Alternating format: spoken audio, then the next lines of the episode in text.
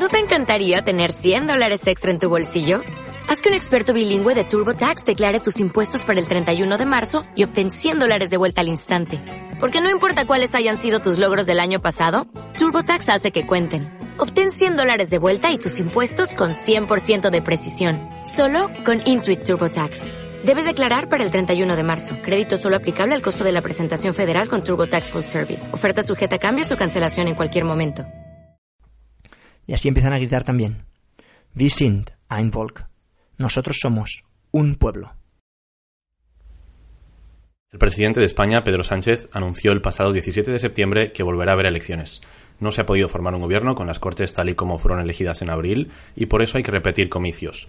Más allá de las posturas políticas de cada uno, más allá de los posibles resultados que puedan tener estas elecciones, me interesa la fecha, la fecha en la que ocurrirá esta nueva votación, 10 de noviembre de 2019 es para cuando, para cuando están convocados estos comicios.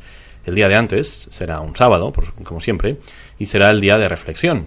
Y ese día de reflexión cae en 9 de noviembre. 9 de noviembre, esa fecha concreta, es el tema que nos ocupa hoy. Recuerdo perfectamente el momento en el que me enteré de que habría nuevas elecciones. Estaba en el sofá en casa de unos amigos.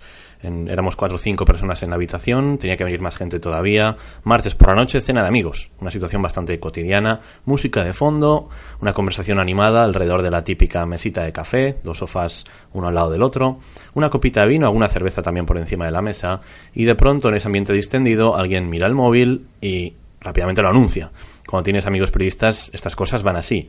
Eh, comunicado de la Casa Real, nuevas elecciones. Enseguida quitamos la música, pusimos la tele y Pedro Sánchez está a punto de hablar. Hay una mayoría en el Congreso de En esa situación estoy sentado en el sofá junto a mi amiga Laura. Laura tiene mucha intuición, vamos a ponerlo así, y dice, sentido. Se, va a liar, se, tiene, que liar. Laura no es la única que está decepcionada con el fracaso de la supuesta izquierda que no ha logrado montar un gobierno y también es muy consciente de que las derechas se van a venir arriba para estas nuevas elecciones, sobre todo con una tendencia mucho más abiertamente fascista, ¿no? Esto le da cierto miedo. Un poco lo que pide con ese se va a liar, se tiene que liar, es que hay algún tipo de cambio radical, algún revulsivo. Y entonces yo pregunto, ¿cuándo es? ¿Cuándo son esas elecciones? ¿Lo han dicho ya? Próximo día 10 de noviembre. 10 de noviembre. 10 de noviembre. Y claro, automáticamente esa fecha despierta algo en mí. Se va a liar, se tiene que liar. Vivo en Berlín, Mark también, y ambos sabemos mucho sobre la historia de Alemania. Aquí, en Alemania, hay una relación extraña con esa fecha. Bueno, no, no exactamente con el 10 de noviembre, sino con el día de antes. El 9 de noviembre, aquí se le llama el Día del Destino. Se, va, a liar, se tiene que liar. 1918. Una habitación inmensa, pero vacía. Hace años que ya ningún embajador, rey o ministro es anunciado en ella. Cuadros de reyes y emperadores en las paredes. Doce ventanas rectangulares y verticales en un lateral. En la pared izquierda, una radio apagada. En el centro, desproporcionadamente pequeña, una silla y una mesa. En ella es un señor, ya de 69 años, escrutina unos documentos oficiales. Su país lleva cuatro años de guerra. Una guerra iniciada por sus primos y luchada contra sus otros primos. Una guerra como jamás se ha visto. La Gran Guerra, le llaman algunos. La guerra que terminará con todas las guerras. El primer conflicto militar a escala mundial. Y Guillermo II, el Kaiser de Alemania, mira los documentos que habrán de significar su derrota personal, la abdicación. Ven ellos sus fracasos, el camino que, que le ha llevado a esta sala, la muerte temprana de su padre, el rápido ascenso al poder y sus responsabilidades. Jamás tuvo un carácter fuerte, Siempre hizo lo que le aconsejaron. La Exposición Universal de París, donde todos los países del mundo enseñaron sus avances tecnológicos, médicos, las futuras maravillas de la humanidad, y Alemania llevó un barco acorazado militar. Cuando en junio de 1914 Gabrielo Princip asesinó al archiduque Francisco Fernando, todos los adelantos que el progreso había puesto a disposición del hombre para hacer la vida más civilizada se convirtieron en medios destructivos. Hace años que el país ya no, está en sus manos. El ejército ha tomado el control y dirige la guerra. Sus más allegados le piden que se retire. Los medios de comunicación le faltan al respeto a diario. Los comunistas han tomado el ejército y amenazan con bloquear el país. La guerra está perdida. La revolución de noviembre está en la ciudad. Acabar con orgullo. Dejar paso a otros. Guerra, guerra, guerra. ¿Es esta la última gran decisión que le queda? ¿Su adiós? Jamás tuvo un carácter fuerte. Siempre hizo lo que le aconsejaron. Mientras reflexiona todo esto, en un tumulto interrumpe, un tumulto interrumpe sus, pensamientos. Fuera la gente grita de alegría. Confundido, espera que algún asistente le informe de lo ocurrido. Piense que quizás se han retirado los británicos. Hemos ganado la guerra. Resistir fue la decisión correcta. Menos mal que no tire la toalla, piensa para sí mismo. La espera se alarga y nadie viene a informarle. Confundido, se acerca a una de las paredes y enciende la radio real, un utensilio moderno que tendrá que traerle las noticias más oscuras de su vida. En la radio escucha como el, emperador, él mismo, abdica. El canciller Max von Baden, otro de sus primos, lee una carta supuestamente escrita con su propio puño y letra. Su Majestad, el emperador y rey, ha decidido abdicar el trono. El canciller imperial quedará en cargo solo mientras duren las diligencias correspondientes a la abdicación de Su Majestad, la renuncia al trono del Imperio Alemán y de Prusia, de Su Alteza Imperial y el Real, y el establecimiento de una regencia. Apaga inmediatamente el aparato. Lleno de ira, atraviesa la sala en busca de sus ministros. Alta traición. El canciller ha engañado al país. Él jamás abdicaría. Pero el camino se cruza con Philip Scheidmann, portavoz del Partido Socialista. Sabe que en él puede confiar. Se acerca para informarle de la traición, pero Scheidmann está ocupado. Apenas le mira unos segundos. En sus ojos se ve pena, pena y decepción. Apenas unos instantes. Luego vuelve a hablar con sus asistentes, se abren las puertas de un balcón y el político se encara a una muchedumbre. El emperador ha abdicado. Él y sus amigos han huido. El pueblo los ha vencido con todas las líneas. El príncipe Max von Baden ha cedido su cargo de canciller al diputado Herbert. Nuestro amigo formará un gobierno de los obreros, con participación de todos los partidos. No se debe molestar al nuevo gobierno en su tarea de la paz y por obtener trabajo y comida. Obreros y soldados, sed conscientes del significado histórico del día. Y lo inédito ha ocurrido. Lo viejo y decadente, la monarquía, está destruida. Viva lo nuevo. Viva la República Alemana. Guillermo mira desde una esquina de la habitación cómo su mundo se desmorona, cómo finalmente se convierte en un fantasma. Jamás tuvo un carácter fuerte. 9 de noviembre de 1918, una abdicación que cogió por sorpresa al mismo emperador. A los pocos meses se fundó la República de Weimar, que si bien no acabó siendo, que si bien acabó siendo un fracaso político, fue seguramente la democracia más adelantada de la época. La abdicación del emperador acabó con la Primera Guerra Mundial, la guerra más sanguinaria eh, hasta ese momento, empujó al mundo al Tratado de Versalles, un quiero y no puedo entre el optimismo del siglo XX y el revanchismo militar. Los colezados de este día llevarían a una de las etapas más oscuras de la humanidad, al holocausto y a otra guerra. El 9 de noviembre empezaba a marcar sus letras con tinta de fuego. 8 de noviembre de 1923. Una cervecería en el centro de Múnich, abarrotada, casi 3.000 personas, están eh, asistiendo a un acto político en el que se han reunido las personas más influyentes del estado de Baviera. A las ocho y media de la tarde, sin que nadie se lo espere, se abren las puertas principales, entran una veintena de personas y una de ellas apunta al techo y dispara. Esto está ocurriendo justo cinco años después, de que abdique Guillermo II. Esta guerra eh, que terminaba con esa abdicación, sabemos que no terminó bien para Alemania. El Tratado de Versalles ahogaba económicamente al país, la abdicación del emperador había dejado un vacío de poder tremendo y esa República de Weimar, a pesar de ser muy progresista para su momento, era muy impopular, sobre todo en las regiones más conservadoras del país, como el caso de Baviera, eh, Múnich, por ejemplo.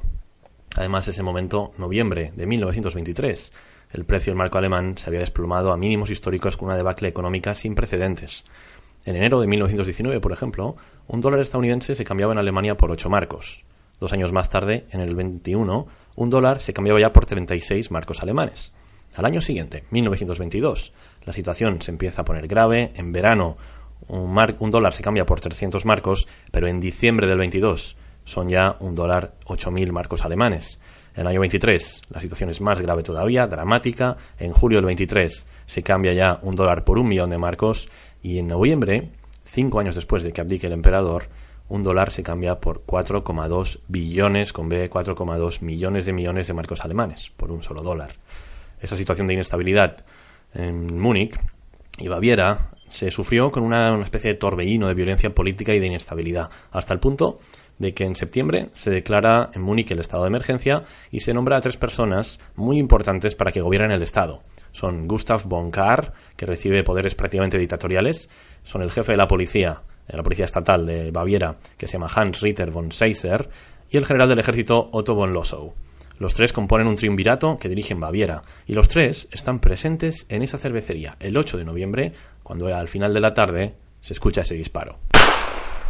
La persona que ha disparado al techo se monta una silla. Un joven exmilitar, ojos azules, pelo negro y un brillo de determinación en la mirada. La revolución nacional ha empezado, grita. El salón está rodeado de 600 hombres, las puertas bloqueadas y nadie puede salir. A punta de pistola, los golpistas se llevan a Carr, Sizer y Lossow, el triunvirato, a una antecámara, y allí les cuentan el plan. Están todos en el mismo bando, dicen los golpistas. Con un gobierno nacional en Baviera, marcharán a Berlín, como el año anterior había hecho Mussolini en Italia, y así terminarían con el gobierno judío de la capital, de Berlín. El líder de los golpistas, ese muchacho de ojos azules, exige al triunvirato que acepten los puestos en el gobierno que les ofrecen. Si aceptan, el golpe será exitoso y Berlín caerá. Los golpistas gobernarán Alemania y empezará una época durada para un nuevo imperio. Pero Carr dice que no, que a punta de pistola no hay manera de que acepte, que esas no son formas. La conversación se tensa, el triunvirato rechaza, se resiste a colaborar con los golpistas y entonces, tras esa, tras esa discusión, el líder de los golpistas sale de la antecámara, vuelve al salón principal, se sube al escenario y se planta firme ante esas 3.000 personas. se aclara la garganta. Todos saben quién es. Es una figura enigmática y novedosa de la política bávara del momento. Adolf Hitler. Y entonces empieza su discurso.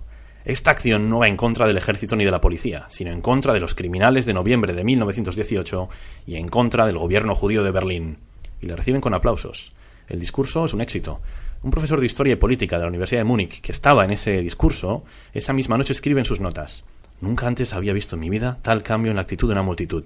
En tan poco tiempo, en cuestión de pocos segundos. Hitler les ha dado la vuelta como uno da una vuelta a un guante, con unas pocas frases. Hay algo mágico en ello. Hitler acaba su discurso con Allá afuera están Karl, Seiser y Lossow. Les está costando llegar a una decisión. Les digo que estáis con vosotros.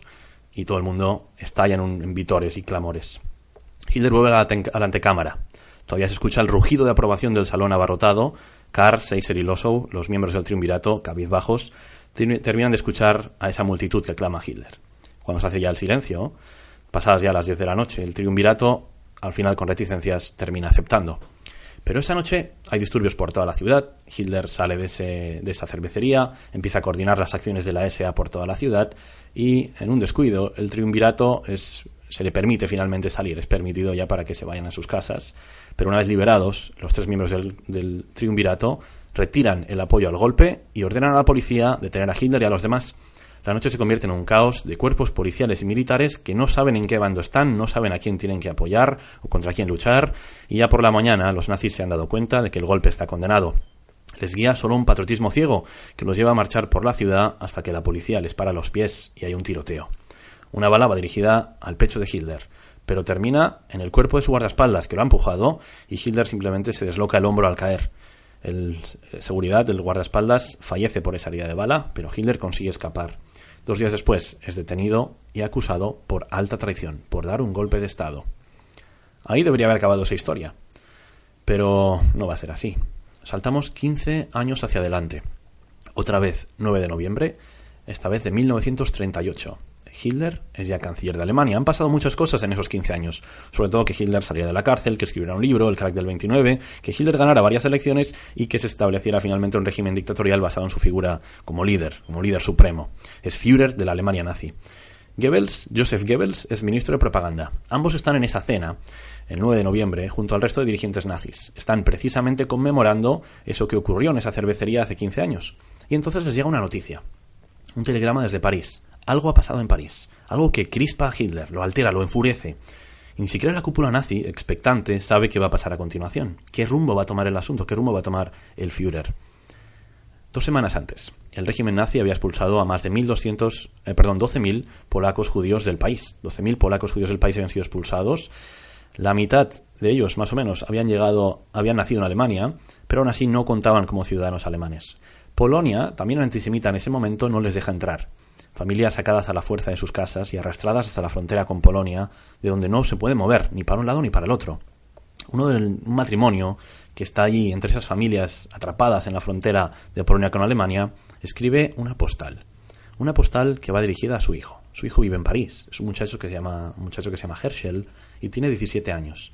En París, Herschel lee la postal que le mandan sus padres. Nadie nos dijo qué estaba pasando, pero nos dimos cuenta de que iba a ser el final. No tenemos ni un solo penique. ¿Tienes algo que puedas mandarnos? Herschel no tiene nada para mandarles, está en una situación económica precaria, pero tiene un amigo que quizás pueda ayudar. Es un diplomático de la embajada alemana, se llama Ernst von Rath. Ahora bien, a partir de aquí la historia no está tan clara. Sabemos los hechos, tres hechos, tres datos. Herschel y Ernst el muchacho y el diplomático, se habían conocido en un bar en París frecuentado por hombres homosexuales. También sabemos, hecho número dos, que Ernst estaba siendo investigado por la Gestapo por tener posiciones diplomáticas alejadas al, nazismo, en concreto en lo relativo a la cuestión judía. Y el hecho número tres, Herschel dispara a Ernst en la embajada alemana en París el 7 de noviembre del 38. Quizás, a partir de ahora es un poco especulación, pero quizá Herschel y Ernst eran amantes, quizá lo habían sido antes, ya no lo eran, quizás es un desplante amoroso lo que motiva ese disparo, quizás Ernst estaba intentando ayudar a Herschel, pero sabía que la Gestapo lo vigilaba muy de cerca, quizá ese disparo fue motivado por un corazón roto, o quizá porque Herschel no podía tolerar la negativa de Ernst para tomar partido en la situación de los judíos abandonados en la frontera.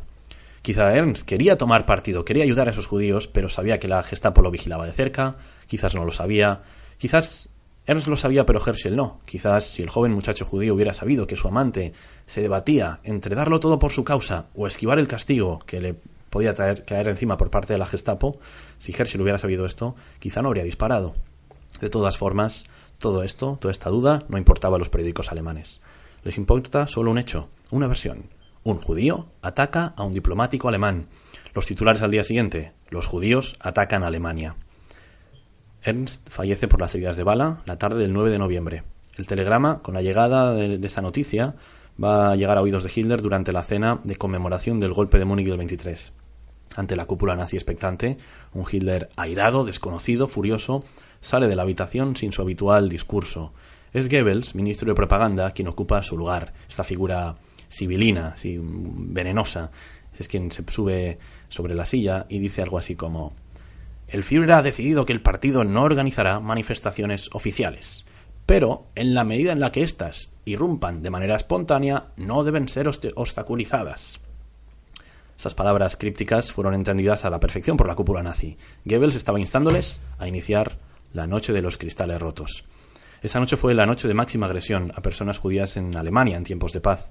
Sería recordada como la primera instancia de la solución final asaltos y agresiones a comunidades judías por todo el país, cientos de víctimas mortales, cientos de sinagogas quemadas en toda Alemania y las primeras detenciones que terminarían con deportaciones a campos de concentración. Es una de las fechas más negras, más trágicas del pasado de Alemania, de Europa y del mundo. 1989.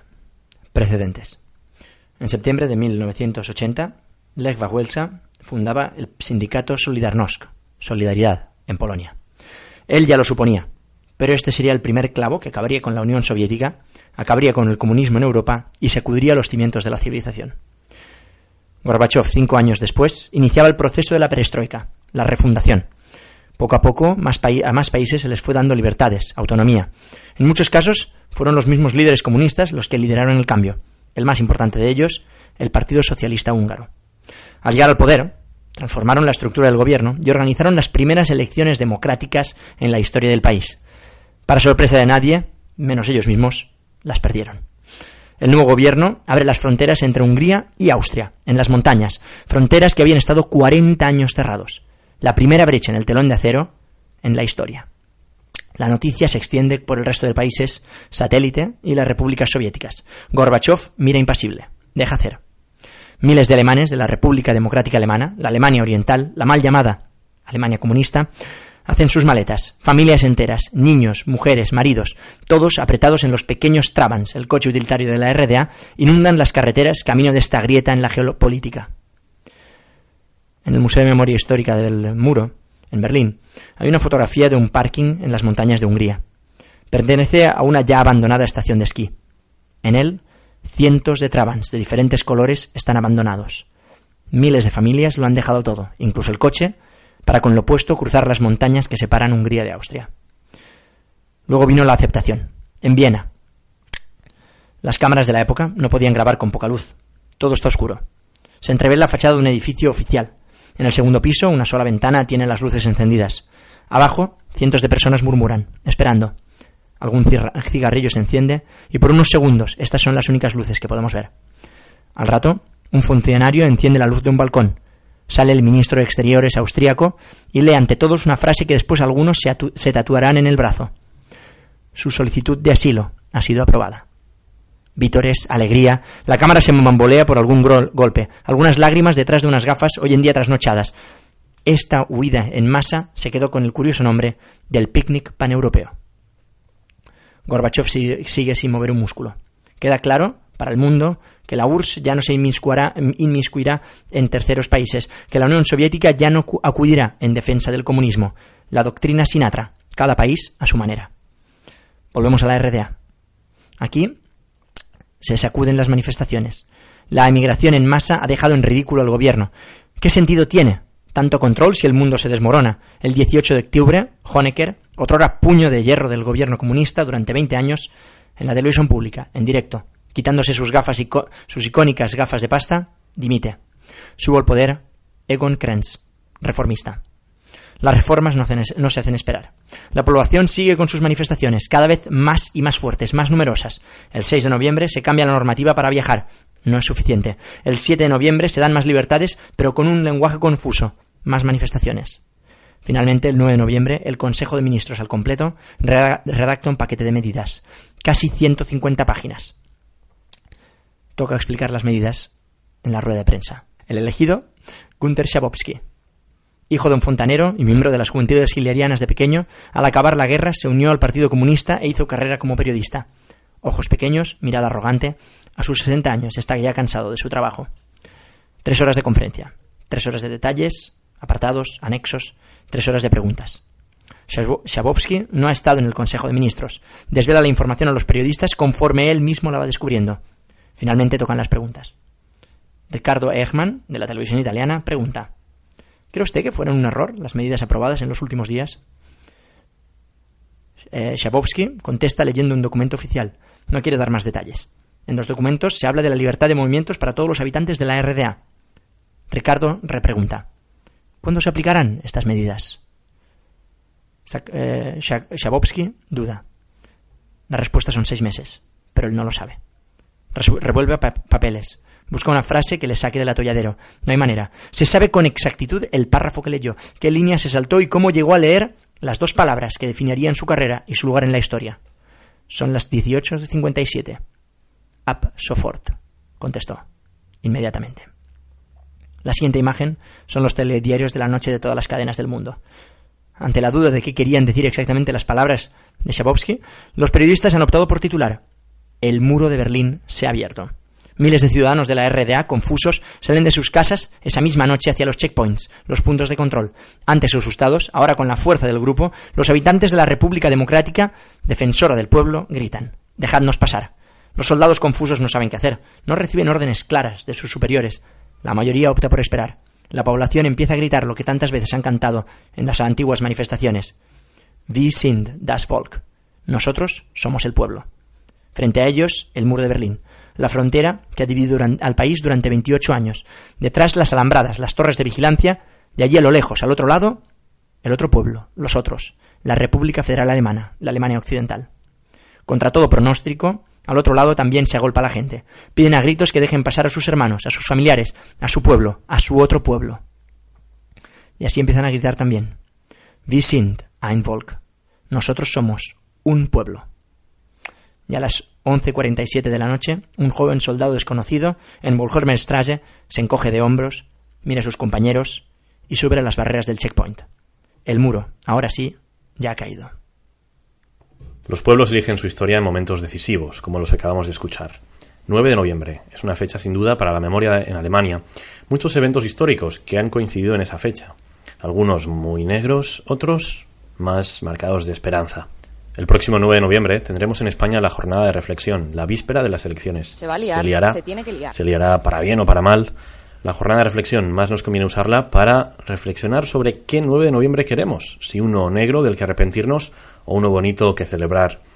¿Qué 9 de noviembre queremos recordar en el futuro? Muchísimas gracias a todos por, eh, por, escucharnos. Si tenéis cualquier tipo de pregunta, duda, pues la dejáis en los comentarios. Si os ha gustado, eh, dadle a like, suscribíos, comentad y nada, compartidlo con vuestros amigos que la verdad a nosotros nos ayuda muchísimo. Muchas gracias y ha sido un placer. Hasta la próxima. Pedro Sánchez anunció el paseado. El, Pira, pipa, pipa,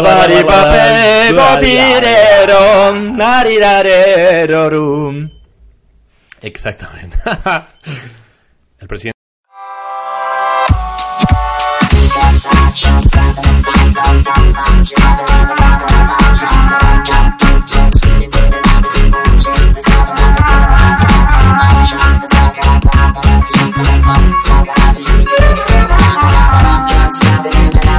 想做你的分身，怎么能跟？